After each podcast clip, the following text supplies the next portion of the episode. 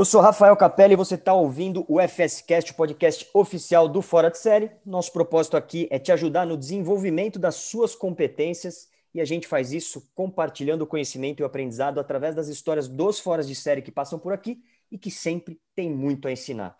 Se isso faz sentido para você, ajuda a gente compartilhando e divulgando esse podcast com mais pessoas.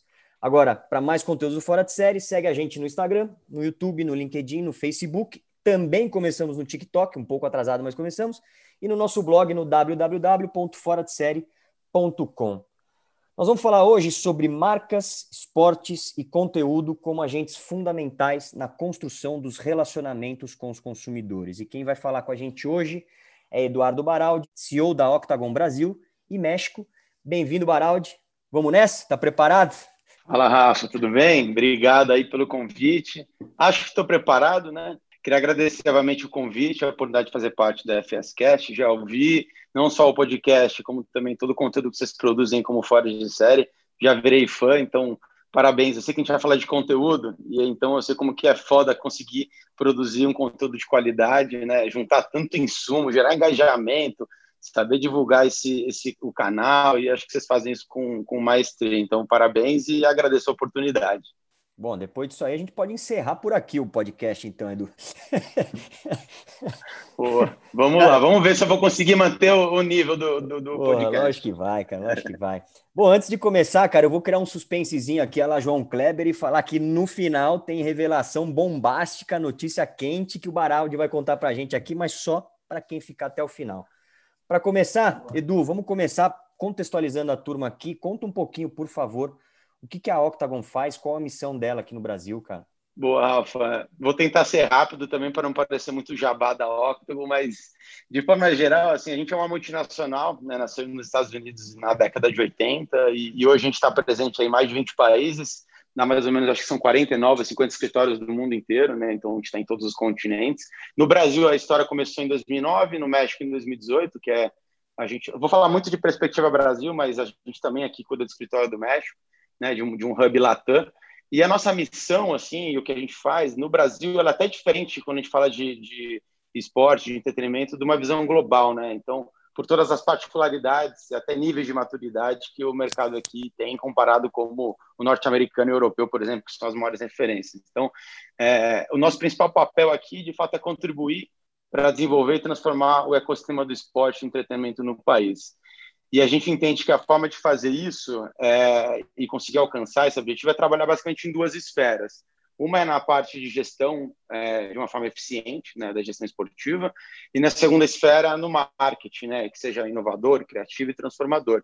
E a gente acaba dentro desse ponto, desses dois pontos de vista, olhando todo o ecossistema. Então a gente trabalha desde marcas com patrocínio, plataformas, campanhas, experiência, conteúdo digital, é, entidades, então, com gestão, com marketing, relacionamento com o torcedor, atletas com imagem, com o relacionamento dele com o fã, com as marcas. O próprio fã também acaba sendo um, a gente produzindo experiências e projetos proprietários que falam diretamente com o fã, com o profissional da indústria também. Então, aí você falou muito de capacitação, também a gente também tem até projetos que, em parceria até com instituições de ensino e outros parceiros para produzir conteúdo para a indústria e também startups, né, incubar, conectar, desenvolver é, e até grupos de mídia, plataformas digitais, produtores de conteúdo, até outras agências que estão dentro desse meio, a gente acaba conectando e gerando essa provocação com todos os outros players. Então, a gente acaba tentando ter uma visão é, bem macro do mercado, para que historicamente sempre foi prioritariamente marcas, mas em algum momento a gente dá um estalo que a gente tem que olhar uma visão como um todo e que o trabalho que a gente faz com um player, um agente do, do, de todo esse sistema impacta na cadeia inteira. Então a gente acaba tendo uma visão de ser, de fato, um agente transformador para conectar, para criar e amplificar esse trabalho que tem como objetivo final movimentar todo esse universo para o próximo nível. Então, e a gente poder olhar o mercado norte-americano, europeu, não só como uma referência, mas como um, um trabalho que a gente está cada vez mais próximo. Obviamente é um trabalho de longo prazo, a gente está dando um passinho de cada vez, mas a gente espera, como grande propósito da história toda, é de fato desenvolver e chegar no nível global, no nível top global, né? Legal. Se, se, vocês se posicionam bastante, e eu já vi isso é, em, outras, em outras oportunidades, você falando dessa história de, de ser um agente conector, né? Justamente para tentar fomentar, que é isso que você está falando, um pouquinho do ecossistema das indústrias em geral, né, cara? Vocês fizeram, tem, tem a, a exemplo, né, da, da World Football Summit, até o Startup Competition, que depois eu fui ver o que era, e é muito legal também. Essa é uma das maneiras de, de que vocês acham, do, Edu, de, de, gerar conteúdo de valor e construir esses relacionamentos? E aí eu já emendo numa outra pergunta, assim, você já falou um pouquinho até, mas quais de fato são os benefícios para a indústria como um todo, assim, se pegar a indústria do futebol, por exemplo, a exemplo da World Football Summit, por exemplo? Perfeito. É, é, de fato, tudo que a gente faz, acho que está conectado com o que eu mencionava antes, de tentar, de alguma forma, com todas as iniciativas e frentes que a gente abre, ser um grande conector. É, e acho que ser um agente, de fato, conector e transformador desse meio, ele não pode ser só uma ideia, ele tem que ser, de fato, uma ou mais ações. Uhum. Então, até muito depois do tempo que a gente aprendeu, né? A gente teve, é, a, graças a Deus, a oportunidade de trabalhar com os maiores eventos do mundo, assim, é, Copa do Mundo, Jogos Olímpicos, Super Bowl, Lula Palusa, Rock in Rio. E a gente foi aprendendo, até se capacitando para entender que chegou no momento que a gente podia capacitar também, depois de tudo que a gente aprendeu. É, então, a gente, de fato, lançou o World Football Summit, que você mencionou, o Startup Competition, que foi junto com a Arena Hub, e lançamos até agora o La Liga Masterclass, que é, junto com a La Liga, claro, o Valladolid e a SPM, que também tem como objetivo é, desenvolver a, a, gestão esportiva aqui no Brasil, usando uma referência que é a La Liga, que é uma referência mundial, e até em breve a gente vai lançar uma nova plataforma de educação, é, bem, muito em breve. Sem dúvida, isso tudo acaba nascendo para a gente não só ser visto como um prestador de serviço e um representante muitas vezes de algumas marcas nos projetos, mas sim a gente assumir muito do protagonismo. Então a gente também passa a assumir alguns riscos de cravar muito mais uma responsabilidade para a gente também ser visto como um produtor de conteúdo e, obviamente, com esse conteúdo gerar relacionamento com toda essa cadeia que a gente precisa. Então, as marcas, os profissionais, as entidades, atletas, a gente quer, de alguma forma, gerar valor para toda essa cadeia e ser percebido, de alguma forma, desse, desse depois no posicionamento e crescer a nossa atuação. Então, o nosso negócio, ele também é uma forma de, primeiro, expandir o público que a gente trabalha e, segundo, se posicionar e assumir a linha, linha de frente, como também diversificar o nosso portfólio de serviço de produto. E assim, somando tudo isso, respondendo a sua segunda pergunta dos benefícios, é, isso de alguma forma ajuda a gente, é, como, como consequência, a desenvolver a indústria. Então, uma entidade melhor preparada para administrar seu negócio, com uma melhor relação com o fã e até com melhor é, um nego, um, é, uma negociação de mídia, isso você gera mais relevância para a marca, que aí vai lá buscar investir, patrocinar, otimizar o patrocínio. Então, quando a gente trabalha também com a marca, a gente se torna mais relevante para o fã um fã mais engajado, é, ele também consome mais. Um atleta mais preparado da, da, com a imagem, a gente gera mais patrocínio e investimento maior. Então, de alguma forma, obviamente, na, na, ao longo do tempo, isso tem curto, médio e longo prazo, mas tudo que a gente faz tem que, de alguma forma, no final do dia, gerar um efeito positivo. É, e esse é um trabalho que ele nunca vai ter uma linha de chegada, né? Então, no nosso lado, obviamente, a gente tem que manter a empresa saudável do ponto de vista financeiro, mas para a gente de fato conseguir continuar sustentando esse propósito. Então, essa, essa estratégia acabou nascendo assim: é manter o nosso negócio saudável para que no final a gente continue é, sustentando o propósito que a gente tem de desenvolvimento da indústria. Bom, manter saudável nos dias atuais é, um, é um belo de um desafio, né, cara? E, e, e aí, até pegando gancho nisso, assim, nessa questão de saúde do negócio, né? A Octagon, ela, ela foi consultoria, ela já trabalhou com atletas, ela já investiu no live marketing, ela evolui para outros mercados hoje, né, cara? Quanto que esse espírito de, de, de constante evolução de vocês, assim, nesse momento de, de incerteza, de insegurança, de imprevisibilidade, de medo, de...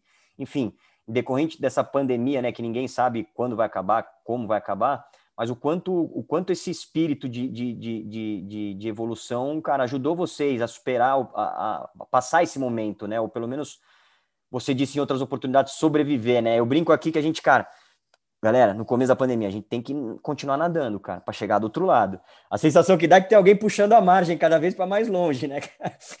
Você nada, nada, nada e nunca Parece chega. que nunca chega, né? nunca chega. Mas enfim, estamos O instinto de sobrevivência aí. leva a gente, mas uma hora você fala, pô, até onde eu vou chegar? Cansei, né? Já nadei pra, de barriga para cima, já fiz de tudo aqui, cara. Porra, não chega do outro lado da margem, assim. Mas o quanto esse espírito, assim, de, de, de, de sempre, de, de, de constante evolução ajudou vocês ou, ou vem ajudando vocês, uma vez que a gente continua nesse momento de incerteza aqui, né, cara? Cara, acho que para todo mundo, e como você mesmo falou, assim, é um, é um instinto, por muito tempo foi um instinto de sobrevivência. Até a pandemia, obviamente levou isso para uma outra potência, o instinto de sobrevivência e insegurança, e que a gente já está vivendo, né? A gente, não existe ainda o pós-pandemia, existe o uhum. durante a pandemia, que alguns sinais ainda não melhoram, mas em diversos outros ainda não. Então, acho que por muito tempo até o, o resiliência virou clichê falar, mas acho que agora, de fato, a gente teve que viver na pele a necessidade de se reinventar, e até com a gente não foi diferente. E foi o que sempre movimentou a gente, obviamente, numa outra proporção agora com a pandemia. E aí, quando você olha até a nossa história, um processo de evolução de todos esses serviços que a gente acabou agregando, produtos ao longo da história, que você mencionou alguns, lá atrás, em 2010, 13, né, o que foi o início da nossa trajetória aqui no Brasil, a gente começou muito voltado para a consultoria de patrocínio, que era bem mais específico. Naquele tempo, e tem alguns reflexos disso até hoje, tinha muito pouco interesse em ter uma agência ou consultoria para cuidar de um patrocínio. Cara, a marca tinha lá ATL, até alguns termos que nem a gente usa muito hoje em dia, mas ATL, BTL, PR, digital. Cara, o último que sobrava ali, alguns centavinhos, era não vai usar para marketing esportivo, né? Era, obviamente eu estou exagerando, mas tinha é, pouco interesse ou até orçamento para você ter uma agência fixa de marketing esportivo. E a gente, como tinha muitas vezes uma visão macro do patrocínio, a gente tinha até a faca e o queijo na mão, então a gente sabia todo o caminho que o patrocínio estava indo, e a gente acabava ajudando o cliente a brifar as outras agências, até as de BTL, principalmente, para ativar o patrocínio. Então a gente falou, cara, pô, vamos lá, vamos investir para a gente também fazer isso. Então a gente começou a investir numa área de produção de eventos, isso de forma até orgânica virou o que hoje é o nosso carro-chefe. Né? até está diminuindo a proporção porque a gente está crescendo em outras frentes, mas por muito tempo foi o nosso carro-chefe, é a parte de eventos. E a gente viu que com o tempo, o evento que a gente lá atrás viu como a principal aposta, somado ao trabalho de consultoria, é um mercado muito competitivo, cara. Tem muito player trabalhando com o evento, as margens cada vez mais apertadas. Então, aí mais para frente, a gente começou, a, de fato, a entender que a gente precisava voltar um pouco o canhão para a parte de consultoria, mas com uma visão um pouco diferente. Então, uhum. não só a gente ser um, um, consultor do patrocínio, que às vezes é um trabalho mais até burocrático e, e de gestão e pouco de inovação e estratégia, para ser uma consultoria mais estratégica de construção de plataforma, de criação de campanha. Então, a gente começou a se ver muito mais com a capacidade de desenvolver um plano de negócios, com plataformas de estratégia de relacionamento, trabalhar com as entidades e tudo mais, a gente passou a ser muito mais uma consultoria de negócios do que só uma consultoria é, tática de patrocínio. E a gente, de fato, conseguiu aí, a partir disso, ver que a gente também tem o poder de identificar problema de negócio e usar o esporte como a solução, como um possível caminho. Mais para frente, até a gente começou a olhar, por exemplo, o, o negócio de atletas hoje é um business muito importante para a gente. E ele tem uma certa é, estabilidade comparada a outros. Você sempre vai ter necessidade de um atleta trabalhar a tua imagem, tua carreira, uhum. independente das instabilidades e as mudanças que tem do universo corporativo. Então, você passa aqui, a gente tem o atleta como um cliente. E aí, até mais recentemente, até acho que a pandemia potencializou isso, que parou com os eventos, não é nem que diminuiu, parou por um bom tempo, que nesse caso era uma grande força, a gente usou para fortalecer a área de digital, BI, mídia. Então a gente consegue hoje também entregar muito mais é, full service, né, 360 de A a Z, como a gente quiser falar, mas que ela consiga do estratégico ao, é, do, do, do estratégico, gestão, criativo e operacional, porque isso de fato mostra que a gente conseguiu evoluir como empresa ao longo do tempo. Eu acho que o mais importante para mim aprendizado disso é que a gente só conseguiu se movimentar porque a gente manteve o olhar para fora para entender o que as tendências e para onde o mercado estava indo, né? As uhum. nossas fraquezas, ameaças, e a gente conseguir manter o nosso negócio sustentável, a partir de uma visão holística e não muito né, sobre o nosso umbigo. Então, acho que foi um pouco do processo evolutivo que a gente teve ao longo do tempo. Boa. É porque o mercado evoluiu muito, né, cara? Teve aquele momento falando das agências ali, da, das relações com os clientes ali, né? Teve as agências no momento full service, que foram, foi incrível. Depois começou aquela pulverização de serviços, né? Ah, não, mas aí eu não, já não coloco aí dentro, eu faço numa empresa parceira. Cara, invariavelmente vai perder qualidade, invariavelmente vai perder vai perder algum fiozinho da meada ali. A, a, o parceiro seguinte que está na casa do lado ali, ele vai ele vai trabalhar com um tom dele um pouquinho diferente, cara, e aí as coisas não fecham para a marca, né? Então, cada vez mais o eu, tá? Isso é uma opinião pessoal. É, eu acho que faz mais sentido estar tá com tudo dentro de casa e, e, e, a vantagem de vocês talvez seja essa, né? Que vocês começaram de um jeito e a consultoria é isso, né? Você vai Você vai ali cavocando, cavocando na imersão ali, quando você vê, você fala, pô, o buraco é muito mais embaixo aqui, né, cara? E aí você é. precisa ter é, essa... E a gente consegue pegar isso como gancho, né? Porque é. no final a gente, muitas vezes, é, a, a consultoria, ela, ela tá antes do trabalho de qualquer agência, de alguma uhum, forma, porque você uhum. identifica ali os problemas de negócio e a gente trabalha muito com, em parceria com as agências, outras agências. Então, puta, uma parte de campanha, muitas vezes, que está atrelada a, um, a, uma plataforma, um patrocínio, a gente acaba direcionando para que seja mais eficiente aquela campanha. Uhum. É, obviamente, muito desse serviço depois a gente vai conseguir fazer também, principalmente a parte de conteúdo digital, agora mídia, inteligência de dados e tudo mais, mas se ainda assim o cliente tem, tem o seu parceiro, a gente conseguir olhar o 360 para ele, por mais que a gente não opere, a uhum. gente direciona porque acho que o grande problema que a gente vê no mercado é que muitas vezes essa pulverização de agências e tudo mais, quem que está olhando todo? O, o, cliente também tem as suas divisões internas. Sim. Quem está canalizando para que a estratégia toda, independente de quem está executando, ela siga no mesmo caminho. Né? Então, acho que isso é, acaba sendo uma vantagem. Eu, que eu quis pegar o gancho que você estava falando. Não, não, faz total sentido, cara, total sentido. Deixa eu puxar a sardinha aqui pro live marketing um pouquinho, cara. É, é um dos braços de vocês, pode não ser o maior hoje, né, mas já foi bastante relevante para o negócio. Como você disse, vocês estão ampliando cada vez mais o, a, a, o portfólio de, de, de, serviços e produtos, né? Faz total sentido, como a gente está hum. comentando aqui. É, e, e, e o quão poderosa é essa ferramenta, cara, para a construção cada vez mais dessas experiências aí para os consumidores, na busca de, de, das marcas construírem relacionamentos de fato, né? Porque, cara, oferta pela oferta, meu, o cara vai vir, o, o, concorrente amanhã ele baixa o preço e, cara, o cara esquece de você porque o cara vai para o preço. Ou o cara põe lá um, um benefício funcional de produto que diz que, que tira 99,99% ,99 das bactérias quando você lava a mão, puta, e você tem 99,98%, então é, não dá certo, né, cara? Então é. vira funcional pelo funcional, e aí você acaba não, as marcas acabam não construindo essas, essas relações de fato, né? Por isso que cada vez mais a gente vê as plataformas, as marcas tentando se tornar brand publishers, enfim. Mas o quão importante é o live marketing, você acha, cara, na tua opinião, assim, para a construção desses relacionamentos, cara? A gente viu muita coisa de Copa do Mundo de vocês, muita coisa de, de, de, de, de Olimpíadas e, e, muita marca ativando e as pessoas, cara, cada vez mais assim, pô, que animal que Brahma fez, que Beats fez, que não sei quem fez, que fulano fez. Então, isso marca, né?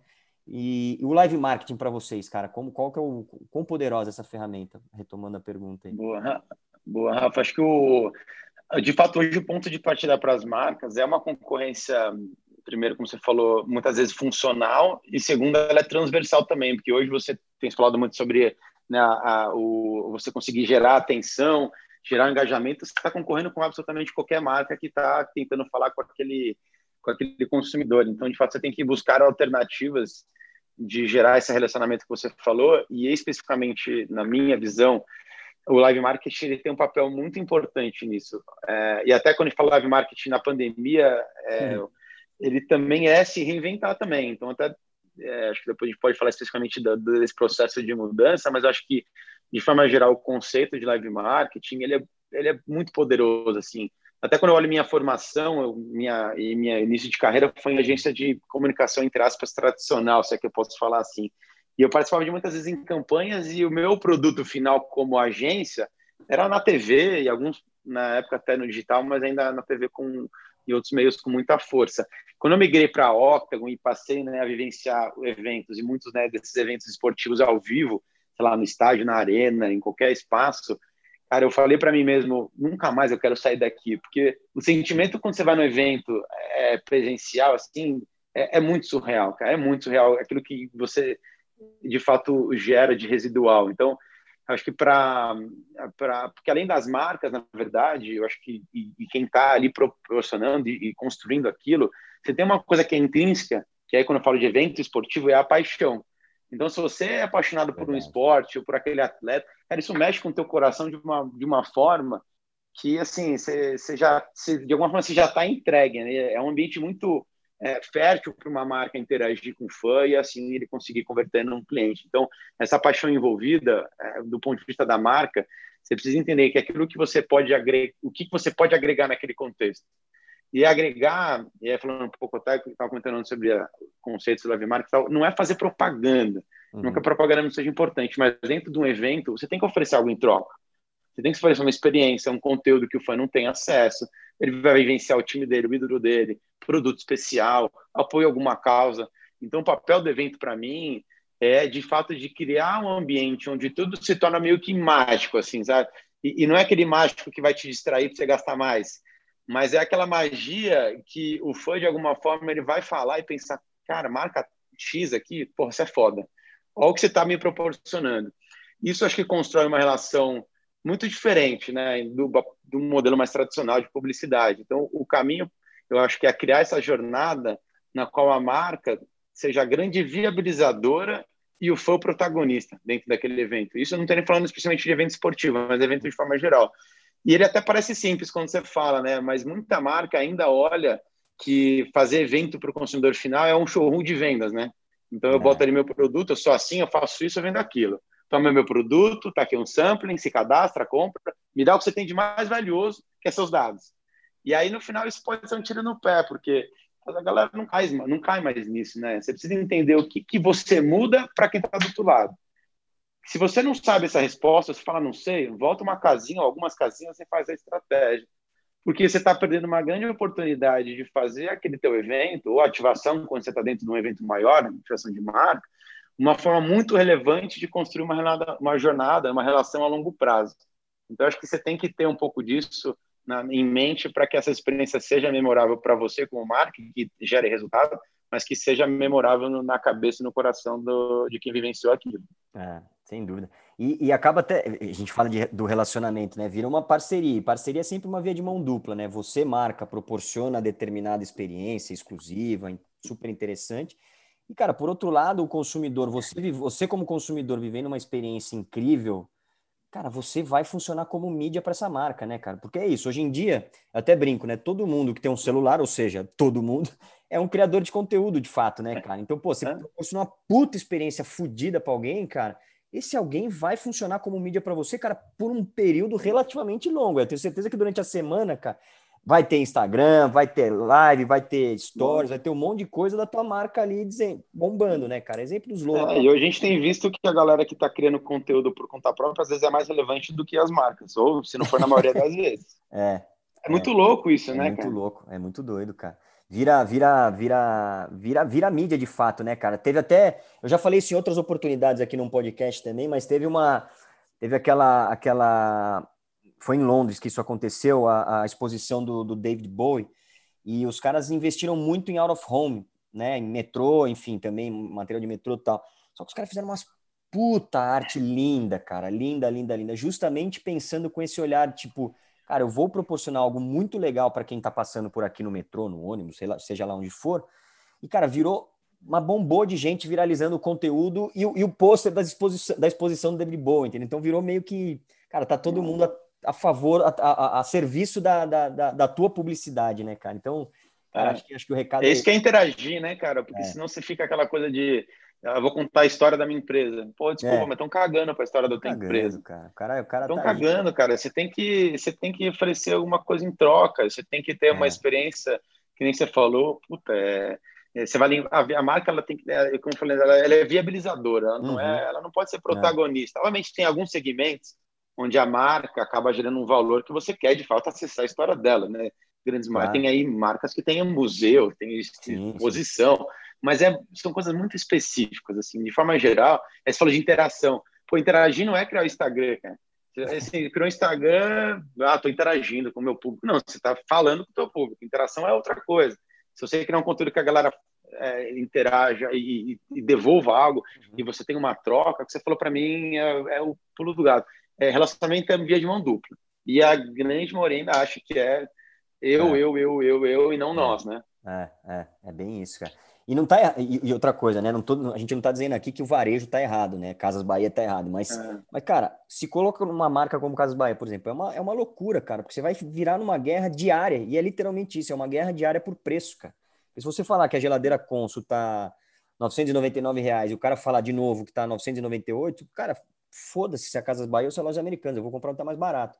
Então é uma guerra sem fim, cara, sem fim. E para né? Precisa de dinheiro, precisa de tempo, precisa ter disposição para tudo isso, né, cara? Não estou é. dizendo que tá errado. Se você não né? construir, é. eu concordo. E até porque não existe estratégia certa, é. estratégia é única, né? Não existe é. estratégia certa para aquela, aquela marca dentro daquele segmento, naquele certo momento da é. história. É. E, mas, de fato, você brigar por. Você tem que criar outras coisas que vão ligar o teu consumidor à tua marca. É. E aí é que eu vou puxar lá é a sardinha para o meu lado quando falar de esporte, de entretenimento. É um vínculo que você tem que muitas vezes ele vai no, no paralelo de um trabalho de varejo, que ele continue, acho que sim vai ser fundamental, preço, é, estratégia de distribuição, etc. Mas você ter outras coisas que prendam e que no final, entre preço por preço, tem outros, algum outro benefício uhum, é atrelado que me é faça manter. Senão é, vai ser uma briga eterna. Em alguns, em alguns mercados ainda mais mais, pulver... mais povoado ainda, né? É, pega a Apple, por exemplo, né, cara? Porra, Apple é mais caro, velho, mas vende igual água, né? Então, Conseguiu trabalha... construir o teu posicionamento de forma bem, bem cirúrgica ali é. e que acaba. Puta, a gente vai entrar em outro. Um, tem um capítulo, dá pra fazer um, um ou mais, que já tem um vários para falar só de Apple, né? Vai embora, de, vai embora. Da construção é. da marca. Mas acho que isso, para o nosso ambiente aqui, a, essa construção de marca, a gente fala muito que o esporte também, também é uma forma de você construir marca por tudo aquilo que você agrega dentro dessa relação. É.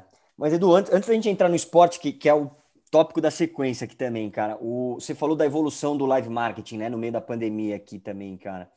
Que, que, qual que é a tua experiência, cara? Que conta, conta que, que você, tua opinião sobre isso aí, cara? Porque a gente viu muita coisa nova. É, eu vejo os live commerces agora bombando cada vez mais, né, cara? Então, uhum. essa, essa, esse tipo de experiência também.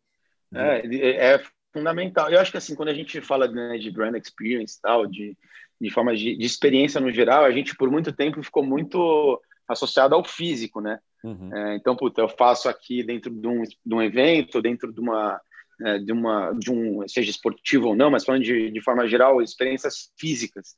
E, e, a experiência ela não é intrinsecamente ou necessariamente presencial. É que agora a gente parece que virou virou de A para de A a Z, não é? Não é que a gente complementou, parece que a gente virou a chavinha que agora é tudo digital o digital sempre foi uma oportunidade de experiência.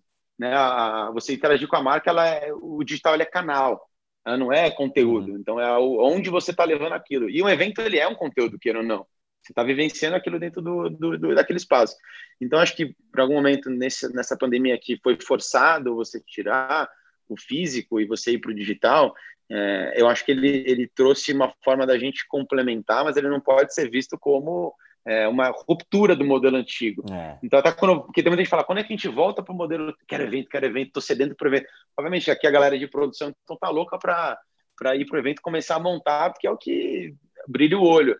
Mas é, eu acho que até quando a gente fala do complemento, não é que a gente vai voltar, eu não lembro exatamente quem falou isso, mas é, a gente tinha um, um, lance de que o evento, a gente usava o digital como amplificação do que estava acontecendo dentro do evento.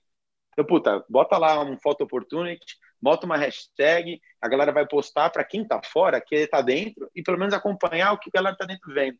Cara, isso é uma visão um pouco, um pouco não, é muito míope, porque o digital ele deveria ser uma outra experiência de quem está dentro, uhum. e não só gerar o desejo para quem está fora.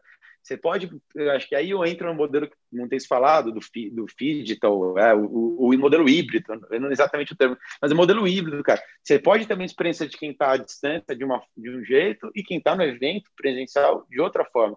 E acho que essa é evolução que a gente vai ver pro, do live marketing, né, do, de brand experience, é você conseguir ter esse, esse modelo mais híbrido, é, onde você consiga trazer experiências diferentes, não é, e complementares e não é, só amplificar aquilo que está acontecendo, porque uhum. amplificar é muito um truque, é truque de marca, sabe? É, é você botar uma hashtag, botar um, uma galera que tira uma foto. Então, você pega o evento que a gente fez lá do World Football Summit, a gente estava aqui, era físico e ele foi para o digital. A gente estava falando do próximo modelo, por que a gente não faz uma, uma experiência exclusiva para quem está à distância e quem está dentro, no físico? Mas não que eu vou só transmitir ao vivo, isso não uhum. é de ser digital né? Isso não é ser inovador, é você talvez pensar que eu tenho uma plataforma que você vai interagir de um jeito diferente. Quem está no presencial tem uma outra experiência. Então, são coisas complementares e não um ou outro. Né? É. Porque a gente está vivendo sendo alguma coisa. Agora é tudo digital, digital. Esquece, evento nunca mais. Então, quantas vezes eu ouvi, ah, evento nunca mais? Cara, que besteira, cara. Nunca mais. É que nem eu falar, nunca mais eu vou trabalhar no escritório. E aí, quem falou isso já está falando que vai voltar. Então, a gente tem que. É. Não é nem céu nem inferno. É. Acho que é encontrar um equilíbrio para que a gente consiga misturar um pouco desses dois canais, mas que no final do dia o que importa é o conteúdo é. e como você distribui ele de, de, de, de formas diferentes dentro do, da sua estratégia de divulgação e tudo mais. Então, é, eu acho que isso aumenta o alcance que você pode ter. Perfeito. Então, ele não vem para concorrer com o teu evento físico. Essa é a minha visão do que para onde está caminhando o live marketing deve é. caminhar. Não, eu acho que você matou a pau, cara, sobre essa história do digital como só como, como ferramenta de amplificação, né, cara? Porque cada plataforma tem o teu, o teu, o teu tipo de consumo, né, cara? O tipo de...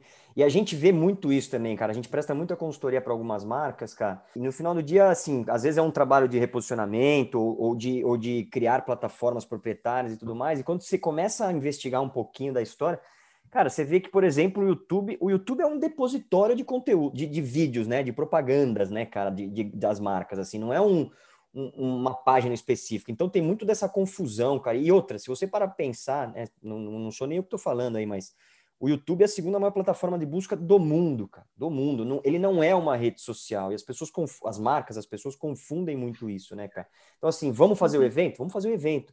Você matou a pau, cara. Vamos criar uma experiência deste evento físico, mais personalizada para esta plataforma, respeitando o tipo de consumo, o tipo de conteúdo que ela recebe. Porra, é isso, cara. Não é sobre, ah, não, traz para cá e beleza, põe ali um player ali, deixa. Transmite ao vivo, cobra um preço, vivo, é, cobra um preço é. menor, cara. Isso aí não é. Você não está sendo híbrido, você está sendo. Você está fazendo transmissão simultânea. Exato.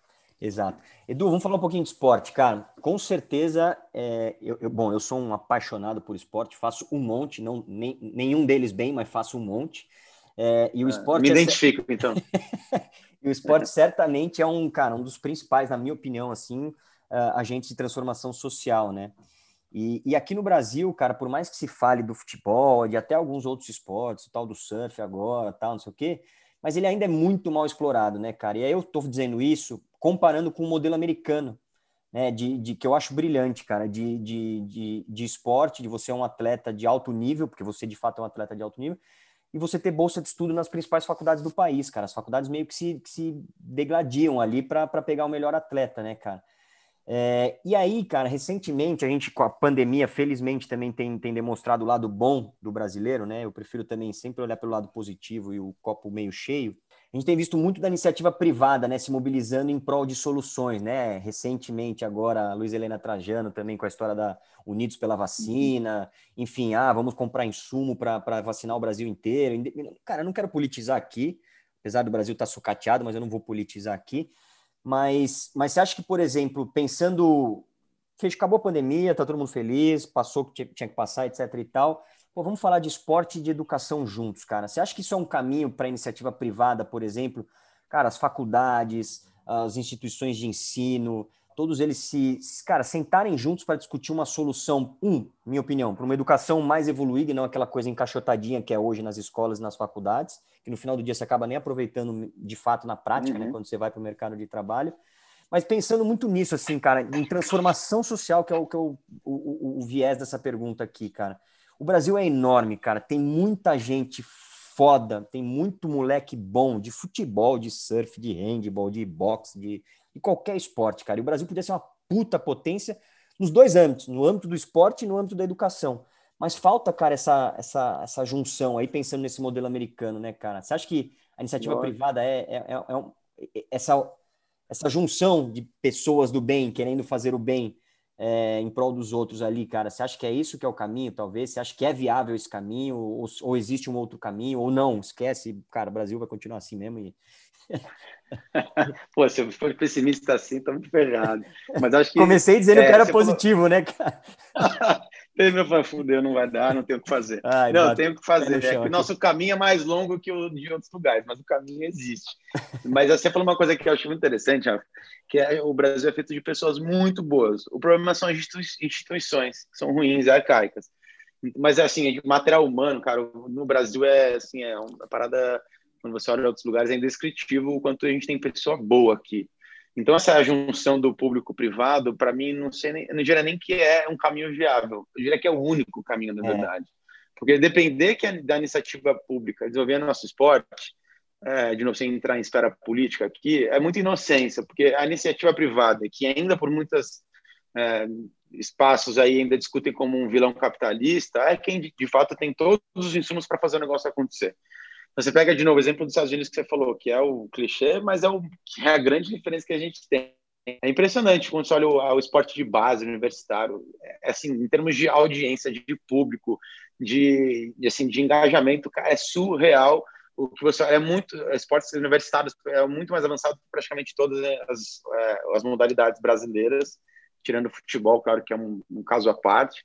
E, obviamente, acho que isso também existe porque tem uma cultura competitiva do americano que o movimenta, é, mas é que você cresce entendendo que você pode viver do esporte, e não só com o esporte como uma prática uhum. de lazer. Então, no Brasil, normalmente você, ninguém te dá muita oportunidade de você ir para o profissional e viver daquilo. Você tem que ir atrás, você tem que ter dinheiro para isso. Né? Isso, de novo, requer uma visão a longo prazo. Né? A gente é muito uhum. imediatista aqui. Os Estados Unidos eles ganham assim tudo de tudo em todos os esportes, todas as modalidades, porque eles incentivam desde pequeno as crianças a praticar. E de novo, você quer ser profissional, você tem apoio para isso. Então, de alguma forma lá a ação também para uma modalidade, ela é para todos os esportes possíveis. E aí no Brasil a gente cai sempre na, na questão do esporte é futebol, cara. É, é. Para de vários pontos de vista, esporte no Brasil é futebol.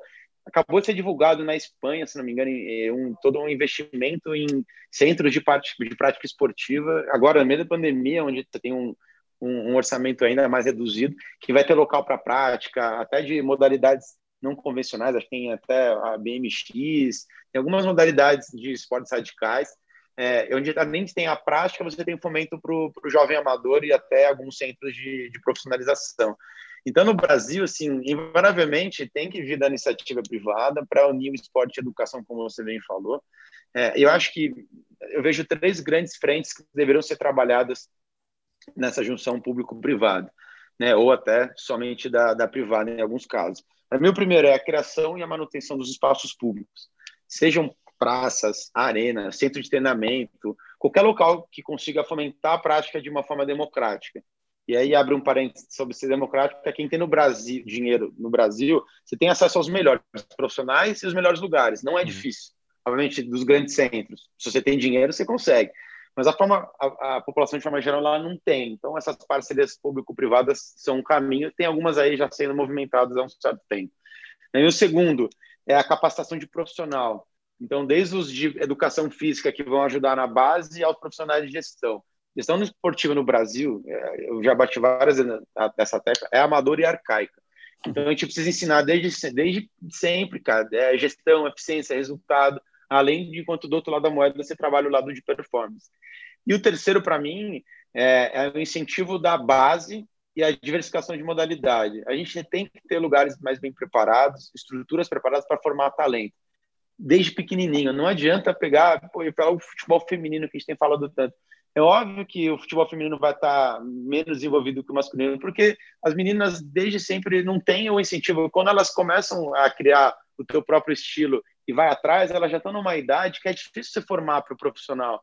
É difícil se formar para que ele tenha um nível competitivo. Tem que incentivar essas meninas que têm muito talento no Brasil, desde pequenininha, que é o que só, a gente só consegue fazer com futebol. E aí hoje a gente está perdendo todos os talentos para fora desde tem moleque de cinco anos saindo.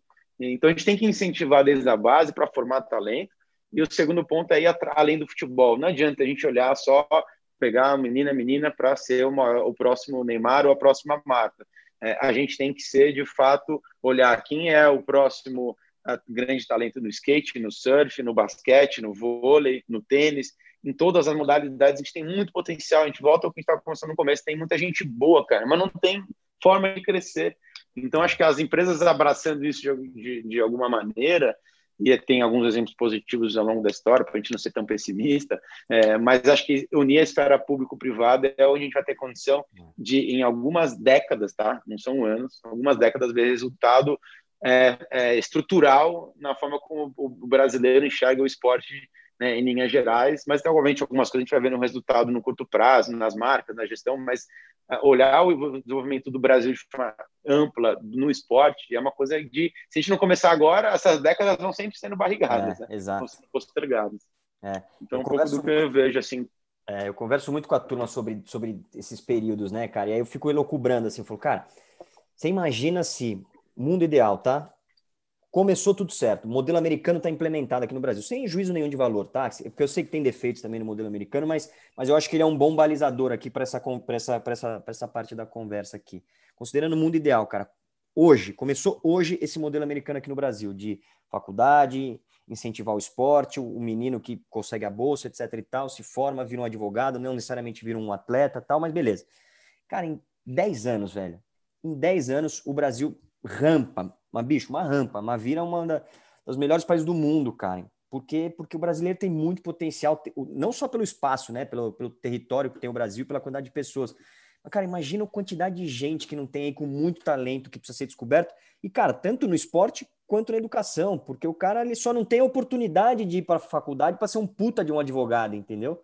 Então, fico pensando muito nesse mundo ideal, assim, cara, de puta, começa a partir de é. agora, 10 anos, o Brasil vira uma potência, cara, daqui 10 anos. E não Mas, é muito tempo, né, cara? 10 anos para pensar. Não, para a evolução de um país, é. de uma cultura, do, de, de uma indústria tão forte, não é, é até pouco 10 anos. É. Mas sabe qual o problema do que você estava falando, Rafa? Eu acho que do, da mentalidade que a gente tem hoje é que quem quer olhar lá na frente? Assim, tanto a esfera pública quanto a privada, quem quer incentivar o menino a menina que estão que ninguém conhece, além do, dos pais e dos vizinhos e da família, é. mas que tem um puta de um talento para daqui 10 anos ver resultado. É. As marcas querem visibilidade agora, entendeu? Porque a nossa cultura é imediatista. Você olha os ciclos políticos, os ciclos de gestão das empresas. Você quer mostrar resultado no tempo que você está sentado naquela cadeira. Uhum. Se você vai, imagina que você vai investir agora para alguém pegar, colher os frutos lá na frente. Ah, não, pera lá. É. Eu não vou. Por que, que eu vou investir agora? Eu quero trazer resultado agora. Eu quero fazer um, um PowerPoint maravilhoso para o meu, meu gestor, para o meu chefe, para a liderança da empresa, para o conselho. E aí você quer fazer resultado. E o resultado para o Brasil mudar, ele não é, é, em décadas, é ou uma década ou algumas décadas. Quem está é. olhando no agora? Quem está incentivando o menino e menina agora daqui à frente? Obviamente tem, óbvio que tem, mas da, da, da, da escala que a gente precisa, não tem. É, no Brasil hoje não tem. É bem isso, cara. E mudando um pouco do rumo da prosa aqui, cara, mas falando de esporte e de conteúdo, cara, recentemente a gente viu aí a onda do Gambito da Rainha, né, que fez crescer o interesse por esporte, pelo esporte em si.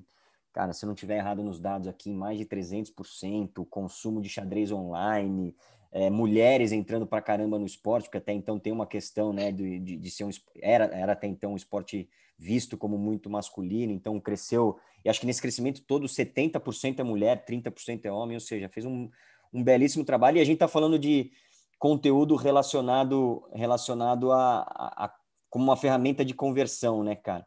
E o esporte ele é muito ele peca hoje em dia porque ele é de novo estamos falando de transformação social, de esporte como conteúdo, etc e tal. E o esporte, cara, é, é uma baita ferramenta para geração de conteúdo, né? Por que, que no Brasil isso é pouco explorado, cara? Ainda é pouco explorado. A gente vê aí umas TVs Palmeiras, TV Corinthians, TV Santos, essas coisas, mas, de novo, né? É aquela coisinha do, do mostrar o dia a dia dos atletas, que é legal, cara. É legal. Mas, cara, dá para ter um espaço muito maior, né, cara? Por que, que isso é pouco explorado, cara, no Brasil? Como que a gente consegue evoluir essa história aí também? É, a maior fala do mundo aqui. Cara, o, o, conteúdo, ele, acho que os exemplos que você deu são, são fenomenais de, de como né, um conteúdo ele pode ser relevante. E eu acho que também o fato da gente talvez não ver tanto no Brasil, alguns outros fatores que levam a isso, é porque exige, para você construir um conteúdo relevante, ele exige primeiramente você ter um conhecimento da comunidade que você vai falar. Você tem que entender o comportamento, o perfil, o consumo, todos os atos, para você de fato conseguir ser aquilo que a gente fala tanto, ser relevante. Né? E o esporte é muito formado por pequenas, médias e gigantes comunidades que têm uma paixão em comum e que muitas vezes compartilham de alguns valores e comportamentos.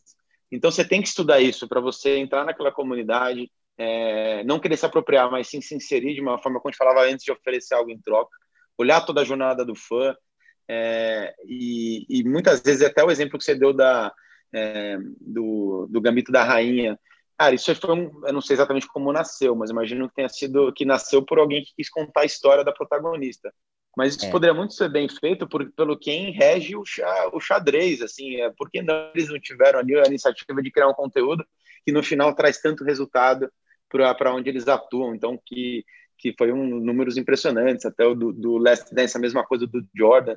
Então você tem exemplos de como um conteúdo ele foi muitas vezes criado por alguém que não vive daquilo, mas vive lá do entretenimento, da produção de conteúdo, e que não está pensando que a, a, a, é, produção de conteúdo é uma ferramenta para você fomentar a venda, para fomentar o engajamento do fã, para você ver de fato coisas novas surgindo. Então, eu acho que no Brasil, é, acho que falta um pouco você ter uma preocupação de entender de fato essa comunidade e você entrar de cabeça nela, é, oferecer uma coisa que não seja, que seja, como te falou de novo lá atrás, você mencionou, uma, uma via de mão dupla.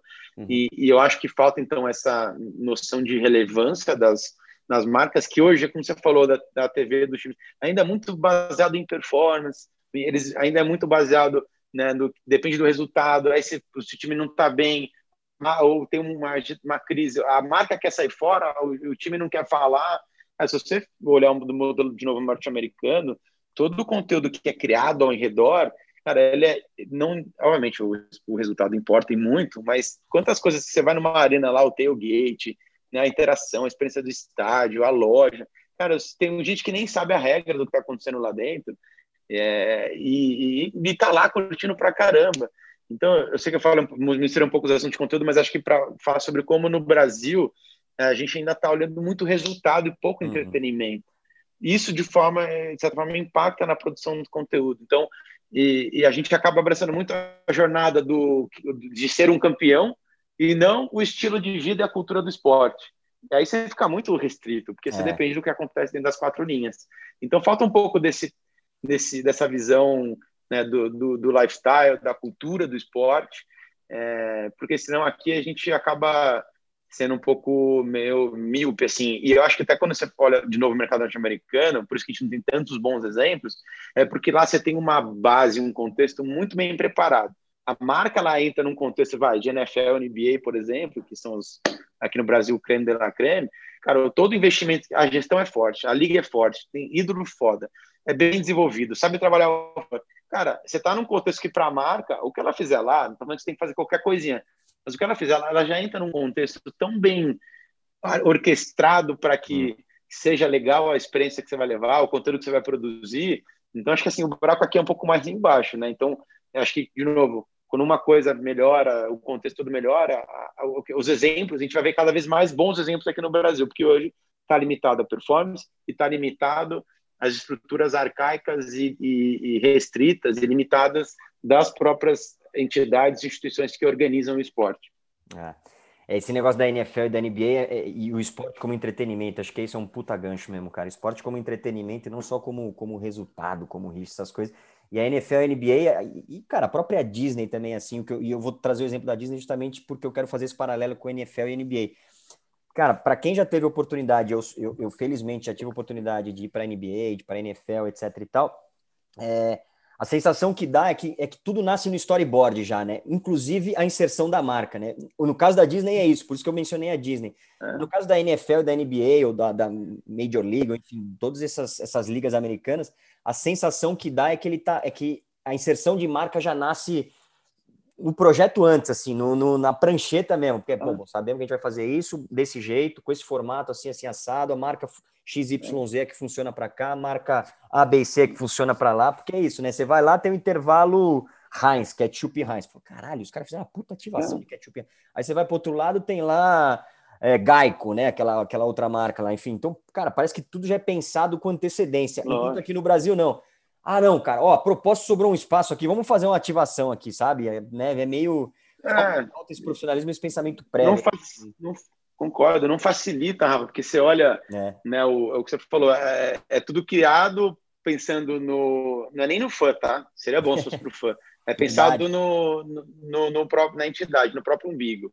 E aí, quando você vai ver o negócio acontecer, você fala, puta, tem espaço para marca? Ah, deve ter. Não, você não bota na camisa, bota no backdrop, o logo lá, veja o que a gente faz. E, cara, de novo, é o que você falou, storyboard, para mim é um paralelo perfeito, porque parece que tudo realmente é pensado, a marca vai estar tá aqui. Então, você tem uma. A entidade está tão bem preparada para a entrada das marcas, que é por isso que elas pagam milhões e milhões e milhões uhum. para poder fazer parte daquilo, cara. E então você cria um, um ambiente assim muito muito favorável. É, e eu acho que também tem outro ponto. E aí uma crítica é uma crítica das instituições é que quantas vezes a gente vê, a gente vê que você tem que aprovar uma ação de um, de um patrocinador legal pra caralho, quando chega, ah, parece que tá fazendo um favor, hum, acho que não sei se dá, ah, muito complexo, ah, é difícil colocar de pé. O cara não entendeu, a pessoa que não está lá do outro lado, não entendeu que você precisa do patrocínio. Você tem que viabilizar, porque um patrocínio legal, bem ativado, gera engajamento do fã, é bom para você. Só que abre... parece que você está fazendo um favor, cara. E abre portas para um patrocínio maior, né, cara? É isso, né? É. é, mas parece que é um negócio que assim, você tá tipo, ah, eu vou abrir mão disso, você não vai abrir mão, cara. Você tem que.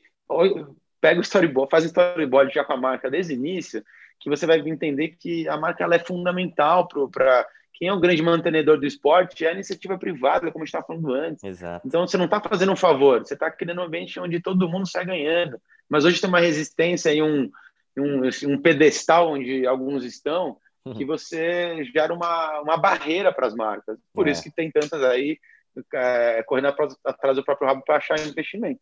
É isso. Edu, vocês têm um podcast que é o Passion Cast, né? Pelo menos vocês fizeram a temporada em 2020, se eu não estiver errado. Me corrija se eu estiver errado. É isso aí, fizemos e, a primeira temporada. É, que é o, e é o Passion Point, que é um nome super feliz, né? É, e vocês estão entrando agora na a Octagon, né? Entrando no, no, nos games, né? No mundo dos, dos esportes ali. É, qual é essa relação, cara, do, do Passion Point? Porque, cara, virou um Passion Point, né? O, o esportes é. ali virou um Passion Point ali e é uma indústria gigante, né, cara? Que oportunidade que vocês viram aí de entrar, cara? Cara, tem, tem muita oportunidade, assim. Acho que até o termo né, do Passion Point é uma coisa que até a gente usa muito com alguns clientes e surgiu, inclusive, nessas, nessas relações com alguns dos nossos principais clientes é, de fato, a gente olhar, até quando a gente fala de esporte e entretenimento, a gente gosta até mais de falar de passion point, porque no final do dia a gente está falando de paixão que conecta as pessoas e né, forma comunidades e movimenta muita coisa. Então, e essa paixão, ela não ela não está restrita até ao, ao, esporte, as modalidades esportivas, né? Isso vai para cultura, vai para entretenimento, para é, arte, cinema, gastronomia e passa pelos games. Então, os games eles vêm, é, acho que uma vantagem é que ele vem com sem algumas amarras que os esportes mais tradicionais e até tem que separar, né? Games de esportes são coisas diferentes, né? O games, né? Como que um lado tem muita gente que tem engajamento com os games, mas não como o esporte que é o lado competitivo através dos games. E a gente acabou até como Octagon entrando um pouco nos dois, é, porque a gente entende que é um mercado que não vem com tantos vícios, né? Ele vem com formas muito legais de, de gerar a, engajamento com a comunidade. É uma comunidade muito apaixonada e ela é muito transversal. Isso é uma coisa muito legal dos games. Normalmente você tem quem gosta de futebol, aí você tem desde do até os atletas que tem vários, tem time ou são streamers e tudo mais que estão dentro dos games. Então você tem aí uma transversalidade que é muito legal e que permite você até dentro dos games e dos esportes, criar ações que são casadas. Uhum. Pô, pega os exemplos aí de, é, do Alok com Free Fire, a Anitta, se não me engano, com Fortnite. Cara, você trouxe ou do. Cara, não, vou, não esqueci o nome do, do artista americano que fez dentro do Fortnite um show. Me perdi o nome aqui, é um, um rapper americano é, que fez um baita de um show dentro do Fortnite, cara, e foi sensacional. Então, essa mistura da música com os games, dos esportes, é, então, essa mistura de universo é fundamental e o game, os games e os esportes permitem isso. Então, tem o lado competitivo que hoje já movimenta premiações é, maiores que muita modalidade, né? premiações né, dos grandes torneios, das grandes ligas, é, mas também gera muito engajamento com o fã. Então, nossa entrada ela acaba sendo, de um lado, oferecer uma entrada das das marcas, não só dentro dos esportes, mas também para dentro dos e-sports e dos games, como estratégia de, de, relacionamento com o fã, de patrocínio, de ativação, de experiência, de conteúdo. E a gente também lançou recentemente, numa parceria com a, uma desenvolvedora que chama Kinship, uma, uma empresa que chama Nomad, onde a gente de fato está entrando para fomentar bastante, desde setembro do ano passado, o cenário competitivo, então organização de torneios, né, organização do lado mais competitivo, é, até com uma publicação de, de jogos que a gente tem em parceria com eles, que é o Skydome, que também nasceu para ter um fomento dentro do cenário competitivo. Então, a gente acaba tentando olhar de novo o ecossistema como um todo, uhum. é trabalhar com a Octagon, a gente agora trabalha com as marcas e os atletas, então a gente até, na verdade, chama de talentos, que a gente lançou recentemente aí, a gente tem o Taco, que é um pro player de CS, e o Nino Ninext, que é um pro player, na verdade, um grande streamer dentro do cenário de FPS, que são os tiros de primeira pessoa, de um jogo específico que é o Call of Duty, cara, que movimenta muita gente. E a gente está trabalhando então com atletas, com as marcas e até com o cenário competitivo. Então a gente tenta fechar o cerco é, de alguma forma positiva, né, da gente fomentar também essa indústria, é, trabalhando aí de, sobre várias vertentes e segmentos. E é um mercado, cara, que só vai crescer, assim, porque tem muita gente apaixonada e, de novo, ele, ele atravessa vários universos, uhum. o que uhum. permite que ele seja muito democrático também. Isso. É, eu, eu ia bater nessa história do democrático, mas eu ia falar gregário, mas, mas o democrático faz mais sentido mesmo. E eu acho que, cara, só para finalizar o assunto dos, dos esportes aqui, dos games, é, eu acho que ele está tendo tanto sucesso porque ele, além de um esporte óbvio, ele usou do entretenimento, né, cara? Que é o que a gente falou há dois minutos. Você falou há dois minutos atrás, né, cara? Então é isso. Acho que, cara, vamos aprender com, com, com as ligas americanas, mas, cara, tem casos reais no Brasil, a exemplo do, dos esportes, entendeu? É isso, vamos usar o futebol como entretenimento, o vôlei como entretenimento, basquete, tênis, triatlon, seja surf, seja lá o que for, cara, mas usar como entretenimento, porque isso isso atrai gente, isso cria relacionamento, que é um pouco do que a gente está falando aqui hoje, né, cara? Edu, eu vou fazer uma última pergunta antes do momento João Kleber aqui, cara. É, da, da, revelação que vocês têm aí, cara. E quem ficou até o final vai saber qual é a revelação. É, mas para terminar aqui, antes da revelação, cara, quais os. A, a, é, claramente a Octagon e vocês são um casamento com o esporte, com conteúdo. E qual, quais são os ensinamentos, cara, que o esporte você acha que o esporte pode trazer para o mundo dos negócios, assim? Você como CEO agora também, né? Da, agora não, mas um tempinho já. Pô, excelente pergunta, Rafa. Eu acho que tem uma série, assim, eu tratar alguns que eu acho que são, são importantes acho que até quando falei disso, tem a aprender para os mundos dos negócios, é, acho que o primeiro é aprender que o esporte é negócio também. Uhum. Então, ele não é só um gosto pessoal, ou até às vezes um top-down né, da gestão da empresa, ou aquele glamour dos esportes. Ele é negócio. Então, é, é o esporte ele proporciona é, ambientes, ferramentas que, de alguma forma, tem como objetivo é, aumento de venda, awareness, engajamento do fã, conversão, construção de marca. Então, acho que o primeiro aprendizado é o esporte, ele é negócio sim, é, não tem um lado competitivo, mas que ele está somado a um lado que de fato as marcas podem ver é, uma série de objetivos de negócio serem cumpridos ou terem um caminho dentro dos esportes. O segundo, eu acho que é, é esse quando a gente fala muito de comunidade, acho que entender a comunidade que você está se inserindo, e não estou falando de comunidade esportiva, é comunidade uhum. onde a, o teu consumidor vive e respira e interage, é muito importante. Então, todo o conteúdo que você vai produzir, experiência, você tem que entender quem está do outro lado, não só como pessoa, mas como grupos que são formados para que a tua marca tenha uma forma de se inserir. Então, você tem que entender a comunidade onde teu teu teu consumidor faz parte. Acho que o terceiro, para mim, seria a, como uma paixão, ela é uma forma muito interessante de gerar negócio. Né? É um ambiente muito fértil. Então, eu sei que, não só do ponto de vista do esporte, que, que é a tua pergunta, mas como a paixão para tudo, né? A gente tem gente que é apaixonada, como a gente falou, por várias coisas. E aí você usar isso como um gancho para você criar um produto relevante, criar um serviço relevante, oferecer isso para o teu consumidor, né? Que isso vão e, e a esfera de paixão ela, ela vai para muita coisa, assim. Você tem até o, é, o movimento vegano, é, o movimento da educação, é, todas essas diversidades são coisas que mexem com o coração das pessoas e, e aí isso é uma forma também de você como marca é, se, se apoiar e, uhum. de fato, incentivar e motivar para que isso se torne uma ferramenta de negócio, uma estratégia de negócio. E acho que, por último, é, que eu acho que eu tenho, acho que o esporte, não estou nem falando no Brasil, mas globalmente ensinou, é que o conteúdo ele é mais relevante que a forma, né? E a relevância ela é muito mais do que um truque de marca. Então, acho que tudo que a gente viu, os exemplos que foram todos do esporte, deveriam ensinar para que as marcas entendam o que, que é interatividade, o que, que é engajamento, né? E que e não ficar pensando que ah, tá todo mundo no TikTok, tá todo mundo no Clubhouse. Acho que é Clubhouse, né, que lançou agora. É. Você tem que estar tá lá? Não sei se você tem que estar tá lá. Não é porque tá todo mundo indo. Então, menos, pensa um pouquinho menos no, no, na forma, ou pensa depois na forma no canal e, e pensa, você tem conteúdo relevante para falar? E se não tem, como é que você consegue formar isso? Eu acho que o esporte ele ajuda muito a, a ensinar que conteúdo é melhor que é mais relevante do que forma e muito mais relevante do que ferramenta. Então, acho que um pouco do que eu vejo que o esporte, ao longo da minha vida, me ensinou e a gente tenta aplicar no dia a dia para as marcas, independente dela estar inserida no esporte ou não. É, no caso das marcas, a gente costuma brincar assim, os executivos pensem com o CNPJ e não com o CPF, né? Porque é isso, às vezes você pensa com o CPF e fala, porra, eu quero ir lá para o é. Desimpedidos, cara, mas não faz sentido para tua marca o Desimpedidos. É, não. É. Então, gente... quer, eu quero estar em tal lugar, é. mas, puta, é que no final do dia, a gente fala muito em empresa empresa, mas é que o CNPJ é regido por uma série de CPFs. Sim, sim. Então, é, muitas vezes ele existe uma um rendimento, então acho que você tem que saber separar mesmo, como você falou, as coisas para entender estratégia de negócio é diferente de gosto pessoal. pessoal exato, exato. Boa. Edu, para quem ficou até o final, eu acho uma puta sacanagem isso, deixar aquele gostinho pro final. Mas, cara, conta umas novidades aí. Vocês têm novidades aí para os próximos dias, né, cara? O que, que, que, vai acontecer aí com, com o grande negócio Boa. de vocês, cara?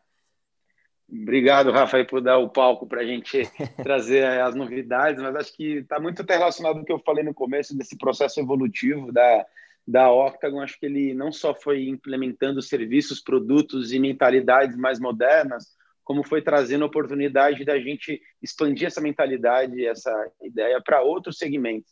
Então, muitas vezes, das oportunidades que a gente vinha de, de desenvolver o mercado, de, de fomentar o ecossistema, a gente muitas vezes barrava por, pelo, pela marca Octa. Então, tem coisas que a gente quer proteger a marca e a gente tem outras estratégias que possam contribuir tanto para sustentar financeiramente o negócio, quanto para criar, é, de fato, oportunidades para desenvolver a indústria. Então, a gente está lançando agora uma holding, né, que tem como o Ronaldo aí, como que já é o, o sócio majoritário da Octa, como um dos protagonistas da, da holding.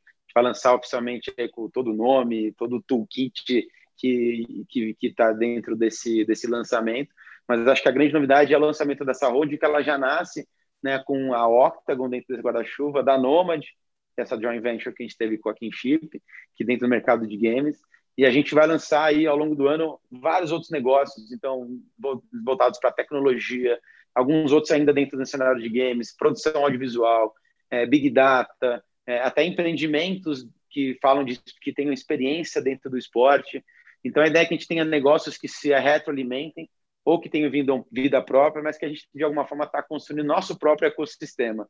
Obviamente, para o ponto de vista de negócio é interessante, mas para a indústria é legal porque a gente vai abrir aí múltiplas marcas para atuar em segmentos diferentes e expandir uma mentalidade que eu acho que teve sucesso dentro da Octagon e vai seguir para outros mercados. Então, gente, aí o plano da gente nascer aí com duas ou talvez até uh, ainda nesse mês três ou quatro marcas e a gente deve chegar em um portfólio de pelo menos oito até o final do ano. Então, acho que para um ano de retomada de pandemia, é, acho que a gente está indo para um caminho bem interessante, bem diversificado e que, de alguma forma, vai trazer muita novidade para a gente, oportunidade de muita gente trabalhar com a gente, de novas parcerias. Então, a gente fica muito feliz de lançar e conseguir aí trazer o sonho ainda maior e, e um propósito ainda maior com, com essa estratégia nova de hoje. Então, a gente vai lançar aí tudo o pacote completo em breve mas acho que essa é a grande novidade. É bom para quem está aqui dentro da Octagon, que agora vai fazer parte de um ecossistema da Holding, e dos nossos clientes que vão também ter muito mais oferta é, dentro desse do dia a dia e para o mercado que a gente vai ajudar a fomentar e trazer gente